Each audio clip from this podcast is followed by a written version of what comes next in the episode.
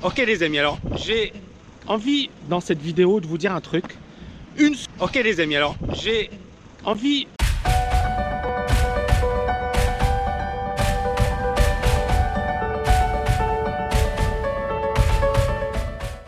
C'est un truc de fou que je vais vous raconter parce que c'est finalement incroyable.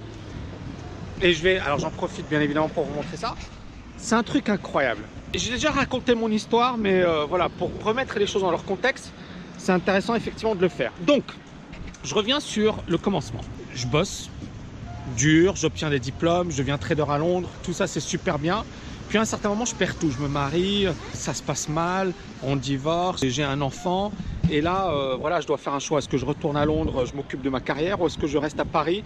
Mais euh, si je reste à Paris, ben, j'ai pas de boulot et j'ai envoyé des centaines de CV dans mon domaine, euh, la finance, le trading, rien, aucune réponse.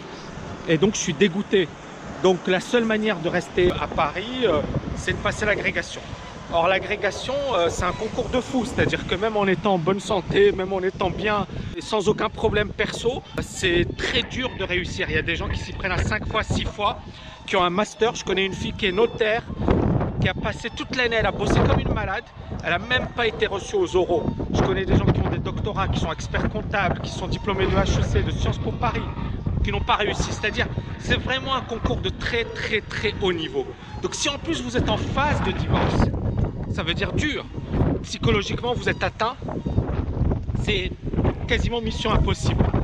Mais voilà, je bosse dur, je m'accroche, et finalement, je réussis quelque chose d'incroyable.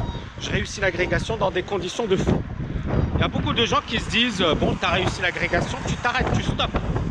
Et moi, à l'époque, euh, voilà, j'ai réussi mon agrégation et tranquille, je voulais souffler un peu. Puis il y a ma mère qui intervient et qui me dit euh, Tami, tu sais, tu as bossé dans le trading, tu as donné des conférences, tu as agrégé d'économie. Franchement, tu devrais écrire un livre. moi, je lui dis Écoute, je suis fatigué, maman je suis épuisé, j'ai pas la force. Et en plus, si j'écris un livre, il y aura toujours des abrutis qui viendront me critiquer ou me dire ouais, euh, le gars il écrit des bouquins.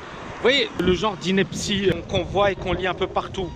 Et, et j'ai beaucoup, beaucoup hésité. En plus, j'étais KO, c'est-à-dire tu passes l'agrégation, j'ai tout perdu. Je passe de trader à RSA et compagnie. Écrire un bouquin, c'était quand même dur, c'était hard.